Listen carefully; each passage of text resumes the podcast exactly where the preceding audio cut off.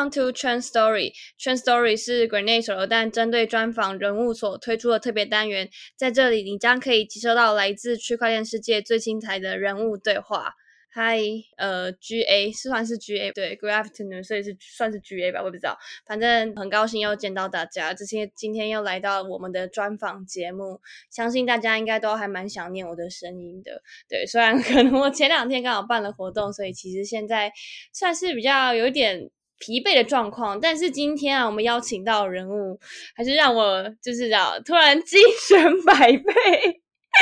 我今天邀请到了一位，平常时其实跟我们我们感情其实算蛮好，然后都在同一个办公室。然后呃，他其实就是来自 GT Radar 的 Jack。那我们欢迎来自新竹的 Jack 来到我们节目，可以自我介绍一下吗？Hello，大家好，我是来自新竹的 Jack。那我是 GT Radar 自动跟单平台的创办人。然后也是呃区块链媒体 Zombie 的共同创办人，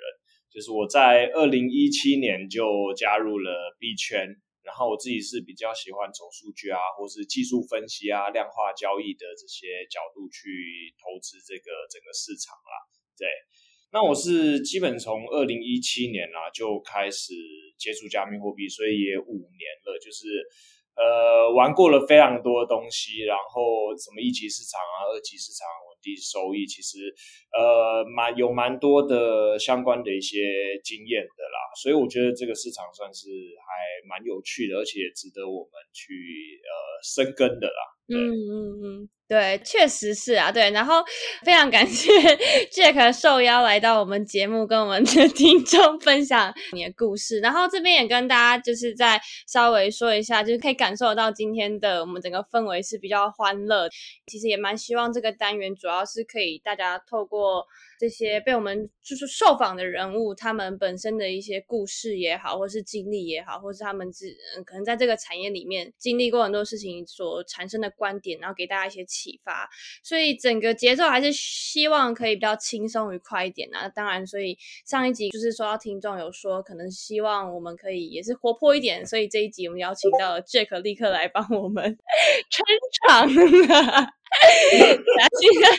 其他办公室在我们隔壁而已，对。然后非常非常感谢你来到现场。那像你刚刚提到，就是你在区块链其实已经五年。那我觉得啊，其实，在台湾能够找到五年以上炒币经验的人，在台面上的人，其实真的没有到非常的多。大多数人可能都是这两三年。进圈的，因为毕竟五年来的话，其实也算是经历过两个牛熊了，对不对？对，呃，就一开始到现在，其实经历了，应该说可能大大小小好几个牛熊。就一开始可能的心态会觉得，呃呃，快崩了，快快怎么样了？但是到现在一天崩十八，就是顶多就是讲一句什么啊，风吹鸡蛋壳，再句人安乐，然后大家就笑一笑，然后就没了，就是 OK，就就就这样看过去，对对对。所以其实是蛮有成长的啦。对啊，确实，因为人家说币圈一天人间一年，我觉得五年，我其实自己大概也是四四四年左右，所以我真的可以感受到变化非常的快。然后对于很多那种很大的起伏跟波动，都已经可以很云淡风轻的带过。那也想要问一下 Jack。那当初是什么样的契机让你去接触到加密货币或者区块链？其实算是朋友介绍，就是大家应该都知道 Ego，也就是 Zombie 的创办人。那我跟他就是大学的，算是很好的朋友啦。就我跟他就很常会去玩一些很奇奇怪怪的东西。那时候。一七年，或者说应该说更早，其实是更早的时间，我就碰过加密货币。那时候我们大学是一三一四年，就是好早之前的。对，等于说那时候在碰这个东西，大家就觉得奇奇怪怪的东西，就是说啊，好好好上课不上课，就是去怎么会玩这些奇奇怪怪的东西？那时候可能大家对于这个加密货币还是这样的一个看法，那我可能就会跟他就开始玩这些东西。然后他他也是很疯狂，就是遇到呃可能。很有兴趣的，他就会一头栽进去。然后，因为我那时候在大学的时候，我自己本身很喜欢投资一些金融商品，像是股票啊、期货、选择权。而且我那时候算是对自己还蛮有信心，就是说我还蛮早，就是可能大学的时候我就很快的靠着投资这些东西，很快就累积到了一定的资金啦。然后那时候就听到他说：“哎，加密货币好像是可以二十四小时都在交易，诶，这个交易呃不休市，然后我就很兴奋，然后就开始去研究这些东西，就是开始在注册一些奇奇怪怪的交易所啊，然后对，然后开始交易，然后他那时候还在挖矿，然后我在交易，等于说就是我们还会分工，然后有时候一起研究，等于说那时候算是我觉得还蛮好玩的。我跟他本来就会很喜欢去看这些东西，然后之后在一七年，因为后来我就是没有在台湾的，我就去美国念研究所，然后我们一起之后回来台湾，他是在一七年的时候，我们就一起创立呃 Zombie 这样子，其实算是有一个蛮好的就是回忆，然后后来又开始在持续的在这一块市场啊，虽然说那时候我们在大学的时候，最后的结果不是很好。就是 最后我们的那个交易所就直接倒闭了，然后那时候就想说哇哇是怎样啊，真的是奇奇怪怪的东西，然后等于说对一开始对这个东西其实印象也没有特别的好这样子啦，嗯，所以那时候我记得大学我们的专题还做过这样的一个内容，你们专题还做这个哦？呃，应该说一个分享也不算是专题。就是就是一个分享我们怎么样去玩这些东西，然后后来最后结论是直接截图那个找不到找不到网页，就是什么四零四 error 那种东西当做一个一个结尾啦。对，所以算是蛮有趣的一个刚开始接触的一个是蛮有趣的经验啦。懂懂懂，应该就像你说到，嗯，你跟 Eagle 算是从大学就开始一起了解这些东西，然后途中也。一起做过很多奇奇怪怪的事，然后你遇过各种奇奇怪怪的事，像是交易所倒闭这样子。那就是那如果就像就像你说，那如果说交易所都会倒闭，那那那时候的你们不是应该会很害怕吗？那你为什么后来又继续想要就是在投入这一块？呃，其实一定会害怕，而且那时候。对于一个大学生来讲，你无缘无故被骗了，可能十几万、二十几万，你都会觉得哦，这这这什么天快塌了？对，这是什么烂什么区块链骗局这样子？对，但对对对，一定会有这样的想法。但是后来就是，其实在这个圈子也有赚到一些小钱，一七年啊，然后一些 ICO 热潮啊。其实是有赚到一些小钱的，然后所以就是觉得，哎，这个市场可能是可以持续的去做一个研究，而且我觉得我们可能都有一个共同点，就是我们不太喜欢一些很正规，或者是说不是说正规，应该说很在很一般人的这种生活，会觉得说这个东西是一个很有趣、很全新的一个东西，而且一七年开始，其实很多的大型的交易所都开始慢慢成立起来嘛。所以像什么币安啊，那时候也开始慢慢都起来，说就是大家对于这个东西也开始慢慢的比较多的一个接受，所以我们就回来去继续在这个市场里面啦。其实最主要的，我觉得都是说很觉得这个东西是一个很新的东西，然后是一个可以去持续发展的一个产。嗯嗯嗯，确实是。那就我对你们认识，因为你们其实都是金融背景。对对对对对。然后包含了你可能之前也有说到，你有去美国念，甚至念金融研究所。那因为就像就像这样，等于是说，因为现在其实，在币圈通常都还是会把传统金融跟新的可能加密货币金融，就是把它分分为是两个世界。那就像你都已经去了念的研究所，那为什么还会？对，应该或者说，嗯，你对哪一块可能特别的有兴趣或者感兴趣？那又那又是为什么呢？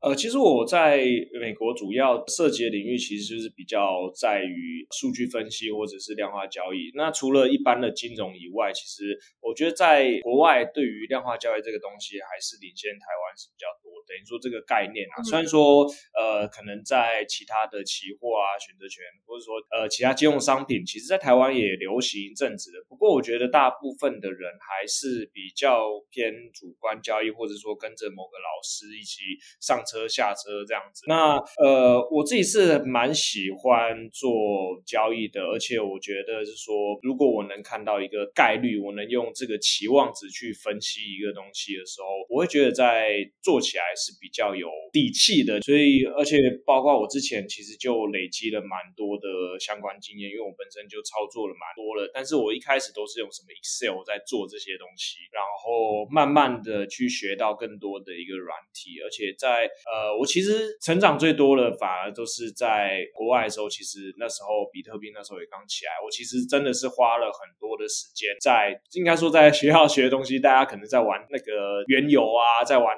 那个能源相关的一些产品，但是我的我的产品是比特币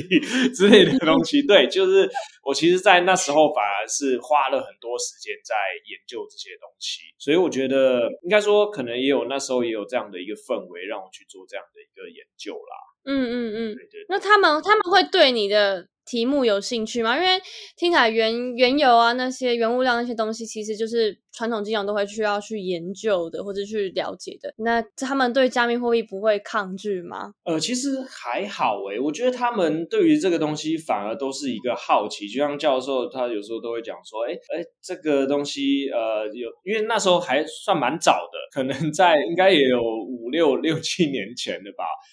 我有点忘记，现在已经很老了。对，现在已经很老。那种研究所的时光，就是可能大家的教授还问说：“哎，谁谁知道比特币是什么东西？”然后知道的可以可以来交流，然后我就会主动去找教授去讲，哎，比特币是什么啊？然后现在有什么样的一个币种啊？那它的运作原理啊，就是我觉得还蛮好玩的，跟这些教授交流。要不然一般的交流，可能你要说这个模型怎么算，那那可能就是单纯的就是，哎，教授在店里，哎，是，你上课怎么没好好上？哎，这个怎么？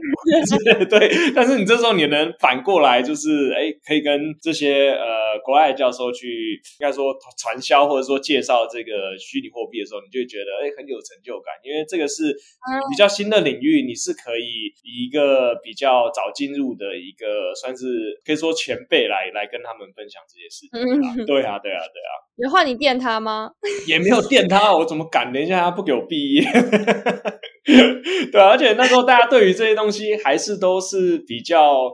就是没有那么开放啦，我觉得没有那么开放，只是觉得这是一个哦好有趣的东西，新的东西是这样。懂，因为就像你提到说，其实那已经是很久之前。那对啊，你你的家人或者是你身边的亲朋好友，除了 Ego，那他们会知道你那时候其实就已经开始接触加密货币吗？他们都知道，他们都知道，只是其实确实一开始他们不太知道，就是可能也不太看好，就是说也会担心你说，呃，你你到底是在做什么东西？这个东西看起来像诈骗哎，就是你你确定你要把你的。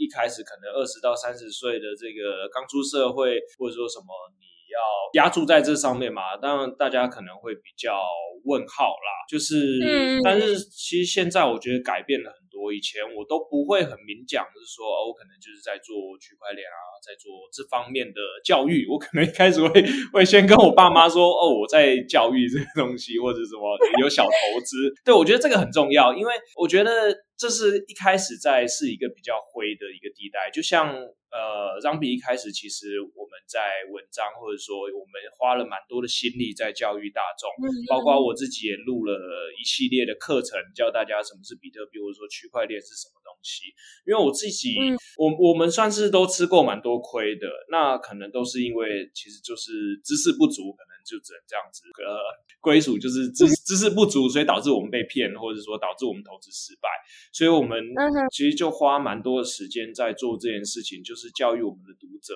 哎，什么是一个比较正确的观念，或者说这个背后运行的机制是什么啦？对，但其实。后来就是慢慢的这个东西，大家新闻啊，或者说什么东西，大家接触到也慢慢能接受之后，就会有越来越多的可能亲朋好友会问你，哎哎，这你在做这个东西有什么好投资或者是什么样的东西？所以当这时候呢，我可能就会先跟他们了解，就是他们到底要什么？他们是要投资吗？他们是想赚钱，还是真正想了解了解技术？就是我的讲法可能会不一样，因为。像我爸妈，他可能就没有懂这个东西，就是他可能没有办法，因为可能他们连电脑有时候都会问我怎么开机的，对，呃，没有那么夸张啦。不过好，以前好像确实有问 我这要怎么开机，对，对，反正就是这种这种，就是比较呃老一辈人可能没有办法很了解这个东西啦。对，所以我就会可能就是以跟用现实世界的东西，可能去跟他们去做比比较啊，可能就用股票啊这些东西去跟他们去做一个类比啦。但其他的可能就是像亲朋好友的话，就是可能能他们能接受这个东西的话，其实我就会呃从最基本的，哎，你的如果你是想投资，我一定跟他们讲说风险是什么，就是我觉得这个是我。比较在意的点，我不喜欢有人赔钱，应该说这件事情，但是一定会赔钱。就是我希望，就是大家进来这个里面，一定都是要做好心理准备，然后要有一个风险意识，而不是像很多的大部分人就觉得，呃，MT 超好赚啊，或者是说炒币一下又十倍又百倍，哇，你好像很轻松就财富自由。但是其实没有到这么的，就是你还是要花非常多的功课，非常多的时间去做这方面的功。啦，等于说，呃，要怎么跟亲朋好友？我觉得就是应该说因材施教，就是你要看你的受众是什么人，你要跟他讲不同的东西。对，你要先了解他的目的是什么？就是为什么想了解这个东西？对，因为像像光我自己涉及的面，就是以工作来讲，我现在是做平台嘛，就是做一个量化策略嘛，但是可能其他一级市场啊。我自己可能有时候也会帮别人去配置一些资产的配置啊，我其实都有去去了解啦。所以说，其实就是看看人，就是看看每个人他的需求就不同的，我可能会有不同的讲法啦。对，那那其实这样可以听得下，你算是蛮用心良苦的，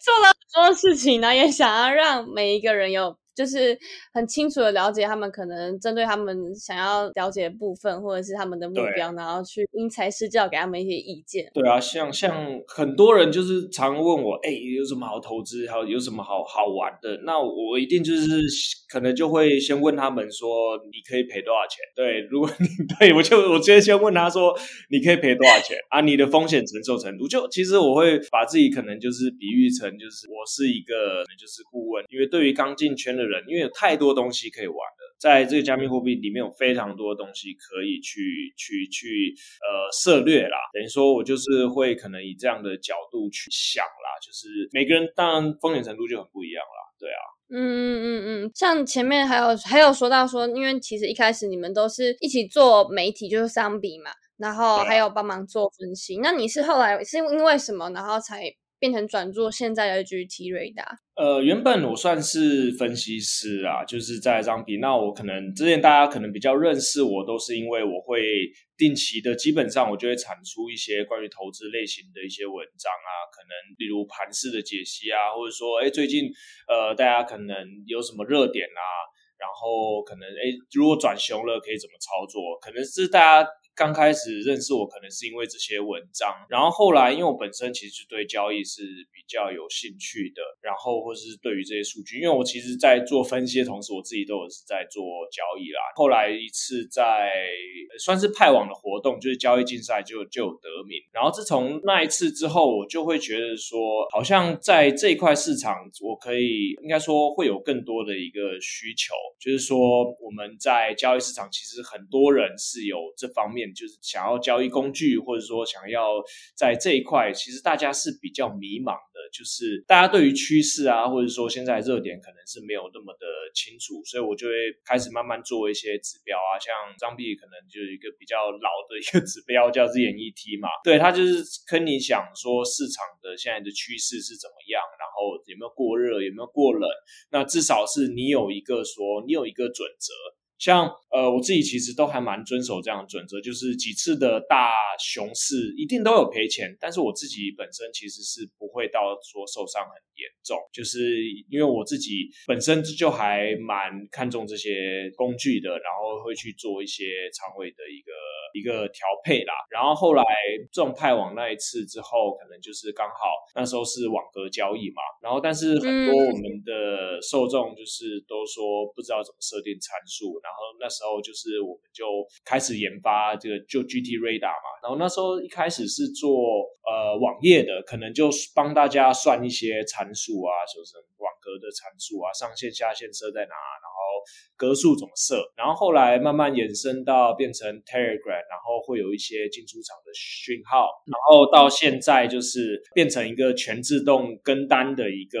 平台。等于说这中间演变，其实尤其是变成一个全自动跟单这个平台，我觉得因为我自己本身是没有 coding 能力啦，就是我不会，我没有城市的背景，对我就只是 对我没有这方面的背景，所以这个中间的一个转变，因为这个工程是一个蛮浩大，所以都可以看到。我可能最近一年，可能半年，就是基本上很少在呃让币那边就出现，就是基本上我就是蛮找了一个呃团队，重新再把这个东西做的一个比较完整，然后做的一个比较全面啦。所以中间算是呃蛮多的挫折啦，然后慢慢的才到现在的一个可以到正式的一个运行啦。等于说，嗯，算是我蛮想把量化交易这个东西在可能在台湾。或者说在亚洲，因为对于欧美、对国外人，这个东西算是一个再正常不过的。包括什么高盛这些，他们的一般的主观交易员都剩下很少，大部分都是变成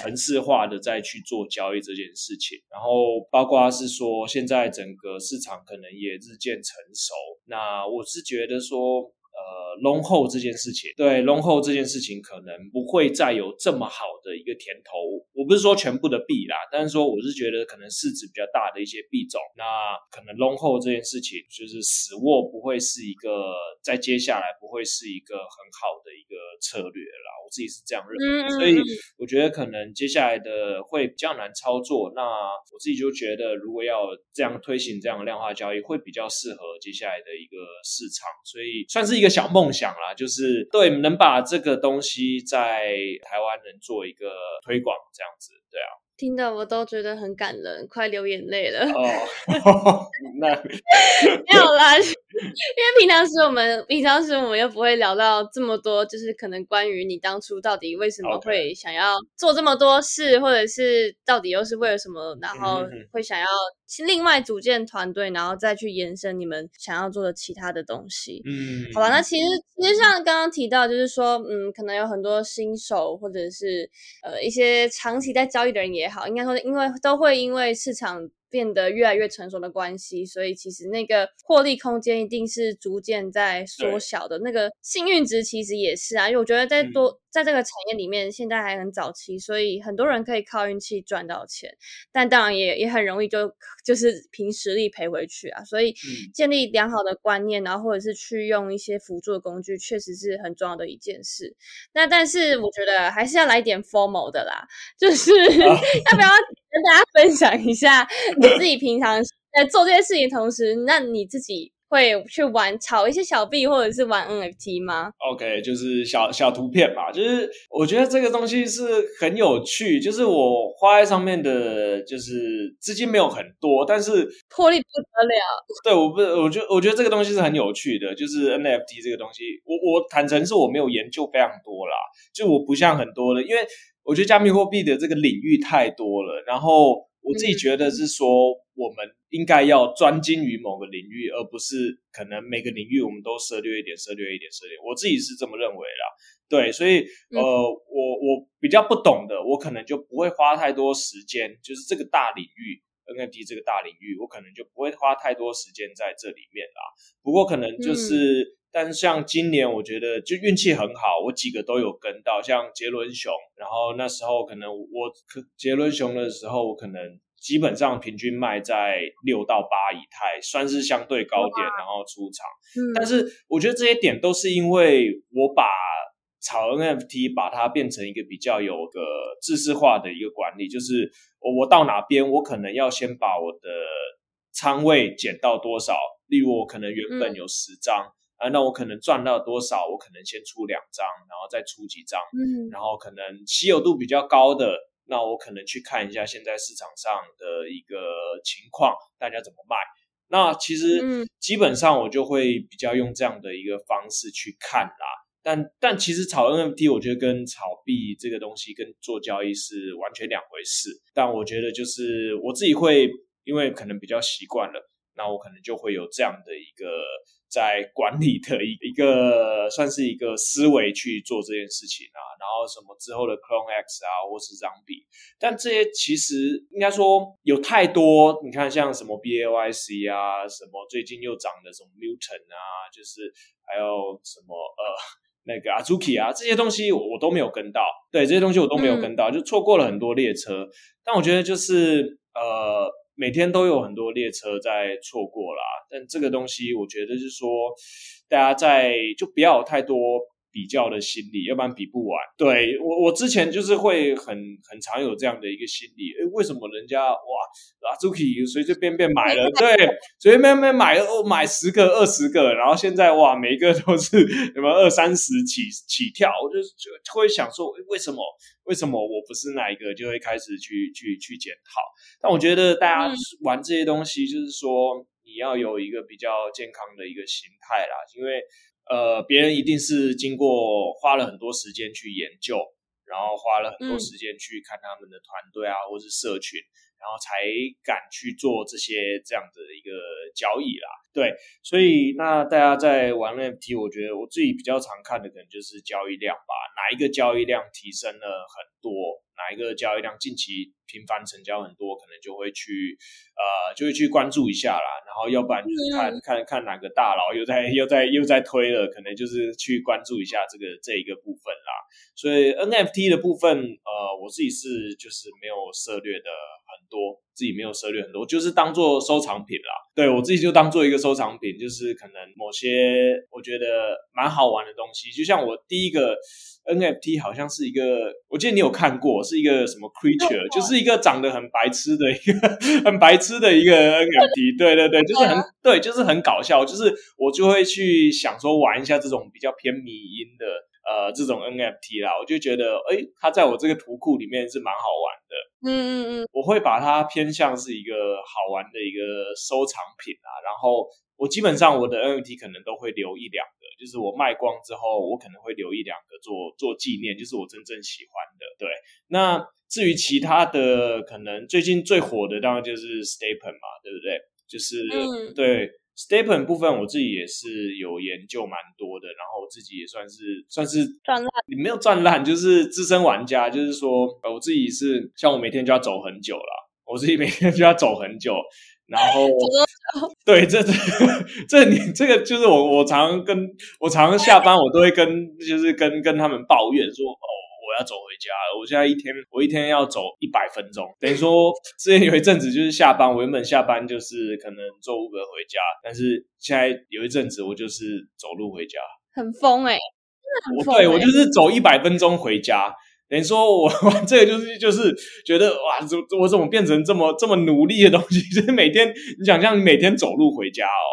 然后而且我下班通常都很晚了，我可能都是十点十一点才下班，我就是走到家可能是十一点十二点的一个一个一个情况啦。那其实我我看这些东西，我觉得大家最主要的时候看任何项目或是代币，你可能是找到一个驱动这个生态的一个。核心点，然后你看一下这个核心点有没有还在不在？这个核心点驱动这件事情走深的这个驱动点还在不在？那如果不在，你就要小心。那至于像 Stepen 这个东西，我觉得它是一个蛮创新的一个玩法。那我自己在 Meet Up 也有上台跟大家去分享，就是为什么我看好这个东西。那这个详细的可以看一下张比那边会有一些，可能之后会有一些影片或者是文章。对对对，关于我怎么看这个东西的，然后为什么我会愿意去呃。呃，花比较多时间在这个上面，那大家都可以去去去玩啦。对，嗯嗯。既然讲到讲到你之前有在这整个几年的过程中，你有遭遇过人生最惨最惨痛的经验是什么吗？呃，我觉得惨痛应该大家都有啦，就是我们在这边也穿越了好几个牛熊，就是熊的时候，大家可能都很惨痛，对啊，就是基本上，因为那时候之前几年的熊市很惨，就是基本上没有一个东西是是好的，就是全部都是很差的一个行情啦。我常常就在笑，就是我们真是靠天吃饭。尤其我们做这种 trading 做交易的时候，其实市场行情差的时候，难免就不会有很大的一个获利空间嘛。对，尤其是呃每天都没什么行情，又在下跌的时候，对，这这个时候其实是比较不好的去操作的一个时机嘛。所以那时候可能就是，哎，这时候当然整个整个大家在心境上面，其实就会难免都会有一定的打击啦。尤其是我记得是一七年、一八年那时候，我记得是熊市蛮久的。对，我记得那时候是一七一八熊市蛮久，一度都快把手弹关掉了。对啊，那时候那时候真的是很惨。那时候对啊，那时候张币也很很惨啊，对啊。所以其实就是说，惨痛大家一定都有。那我觉得要说教大家怎么样去度过，我觉得你经历过了，你就会去去去了解啦，你就会去懂得怎么样去应对接下来的一个情况。那刚进来的那。可能就是可能一定要遭遇过一两次，我觉得这东西一定要遭遇过一两次，你才会学乖。就是对啊，你一定要先赔钱了，可能才会才会懂得怎么样去去注意风险啊。对啊，呃，我不是我不是祝大家赔钱哦，我是说我是说可能就是说呃。大家可能多多少少还是会有相关经验，那这样的情况的时候，你就要记得为什么会这样子。对我觉得这个是一个最重要的一个点，大家一定都有这个经验。像之前我刚一七一八年的时候，那时候呃好像刚赚一点小钱，然后我就接下来我会觉得那时候 ICU 热潮嘛，呃也就也就会觉得说呃哦随便投可能都随便赚，包括那时候币也是哇一直在上涨，可能。随便做都是都是会赚钱的，那时候就没有风险控管的一个意识在，然后可能一头热就又一个 all in，然后又又没有了，又从头来过，就是就很像那个什么骇客任务之类的，反正就从头来过，很像这种方，很像这种的一个情况。但现在我经过那么多次，其实就会呃，我自己其实就会把资产啊。在投资组合的部分，我就会把它分类，就是依照风险的等级去分类。然后我我对我自己的要求是说，我要去知道这样的一个资产，它的握在我手中它的用处是什么。就是我我是要看它上涨呢，还是说我有其他用处？那稳定收益，像 Anchor 稳定收益的嘛，那个很甜，二十 percent。但是它的风险是什么？我就要去清楚了解到，所以它的风险可能很大程度就是 UST 可能会崩盘嘛，对不对？UST 的一个价格可能不会再跟美元去锚定，对。那那时候我可能就会，我就会在交易所去，像 FTX 就有嘛，UST 的一个合约，我就会去设定一个出价单，就是。当可能价格跌了五趴的时候，UST 价格跌五趴的时候，我的出价单就会自动成交，等于说我就把我的风险锁在五 percent，对我就会去做这方面的一个安全机制，就是大家在呃在做呃管理的时候，就是要怎么样去管理整个资金水位或者账户管理，因为我自己就是一直在使用很多的工具，就像 G G Radar 也是，G Radar 我现在也是。用来去呃，让我的仓位可以去做一个自动的一个交易，然后自动管理也有比较清楚，可以知道我现在为什么要去买这个币，然后它的比重怎么样，这个东西是我自己是可以去调控的，所以我自己觉得这个东西蛮好用的。然后再来就是说，呃，你要清楚知道的是，这像我刚刚提到的，就是驱动这个东西这个资产上涨一个最原始的一个点。那当这个最原始的点，这个这个齿轮开始不转的时候，你就要去注意了，你就要去注意。所以，呃，这个是我觉得大家可以去想一下的，然后要想好，就是说最差的情况是怎么样。就像 Anchor 最差的情况就是，呃，第一个智能合约出问题，或者说挤兑不出来，或者说 USD 崩跌的风险，那这些我可能都会去做相应的。诶，如果发生的时候。我我要怎么样去处理啦？这个事情，我觉得这这个是大家要去想的。就是你遇到好的东西，可能冲进去，OK，冲进去好，这时候你下一步可能就开始去做研究。那什么时候要出来？这个是大家要要去想的。就是我觉得如何去退场，会变得是说更为重要，你知道吗？就是我们我对像我去年也玩了很多 GameFi 啊，就是如怎么样去退场，我根本不知道什么时候要退场。对，就像现在 Stapen。就是我也不知道怎么退场，因为我觉得很好玩，所以我现在也没有。对，我觉得，对对对，就是这也是我觉得为什么我觉得好玩的原因，就是因为我也不知道怎么退场，因为就已经习惯它怎么玩嘛。就是它的是蛮有趣的啦，对对对，蛮有趣啊，对啊。像我们好几个同事，有有人走路，就是有一天下班，有人 同事突然问我，你要不要去做脚底按摩？他说他最近走路 走不走他脚很酸，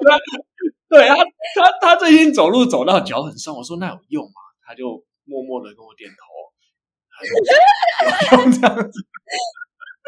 对啊，对啊，对啊，所以我觉得算是。大家就是，我觉得在这里面你要把它当做是一个，因为我自己对这个是很有兴趣，不论是交易或者是说玩这些东西，我自己是有兴趣，所以我觉得说，呃，一边玩那一边投资，我觉得这个是大家可以去找到这中间的这个乐趣啦。我觉得这个就是能让你持续走下去的一个很大的一个一个动力啦。确实是，好啊，感谢。对，我刚刚差点把你们平常叫你的那个绰号都叫出来了。好啦，感谢，不要互相伤害。感谢谢瑞老师的分享，就是我相信大家其实刚刚可以透过你，我觉得其实你每一每一个我刚刚的提问，你在里面都在传递一个很重要的资讯，其实跟你个人的习惯很有关系啊，就是要做好风险控管，然后要就是以我自己这样听到了，会觉得说就是在出场上面，或者说在进入之前，可能就应该要先设置好，可能要在什么样的时间出场。然后风险报酬那些都要，就是自己至少要稍微评估一下，这样子对于自己的投资可能才是比较负责任的行为啦。对，那就在最后，因为我们今天时间也差不多，就也想说，就是请 J 老师也对我们的听众，就是给一些不论是在投资上也好，或者说一些其他的建议或者是工具分享，那有没有有没有就是可以给一些这样的想法或分享呢？OK，那其实。如果你刚进圈，其实我会特别强调说，加密货币这个市场其实是非常特别的。第一个是它二十四小时都在交易，所以会变得是说，你可能二十四小时都要在关注这个市场，这件事情是非常累的。像我自己炒币也炒了很多年，就是我刚开始也觉得这个东西是很累的一件事情，就是你每天半夜，我之前最夸张的时候，就是因为自己仓位太大了。我是早上，我可能固定的六七点我会惊醒一次，然后起来看盘，然后 看完我再睡觉。就是对，其实这个市场是蛮累的啦，对啊。然后而且有很多的资讯啊，你一下要看 NFT，一下要看 GameFi，尤其这还是波动非常的大，然后一不小心又又来一个崩跌，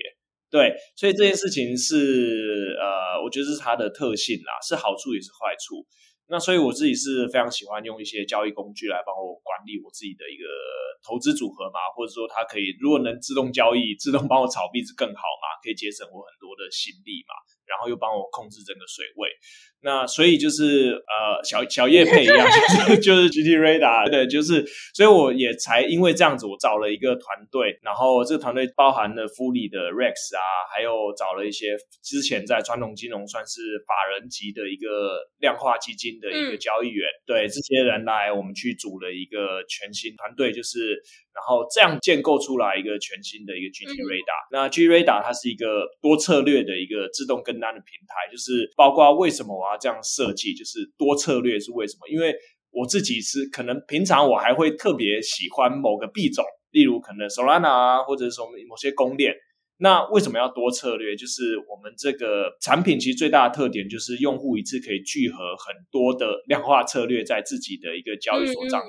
他只要接 API 就可以了。那例如，我可以同时选择做多比特币的策略，还有做空比特币的策略，一起一起在我的账号里面跑。那等于说，他就可以自己去帮我去做一个加总，然后去运算。那像之前单压的话，可能像之前 Web 嘛，Web 涨很多，然后等于说有压到这个 Web 的，就是我们这个策略直接又帮他赚了一倍多。等于说，用户可以自己在他们自己的同一个交易所的账号里面。创造一个自己属于自己的一个量化的一个 ETF 啦，等于说一开始选好之后呢，我们的系统它就会全自动的帮你去买卖啊、加减仓，就是还蛮适合就是新手或是比较懒人，就是没有时间的人来使用的。那对于本身可能就是有一些老手，就是你你看好哪个币，其实你就可以重压那个币。就是例如我们某些策略是一个可以让你吃到比较大波段，你就可以去压比较重在这个策略上面。对啊，好，诶，感谢。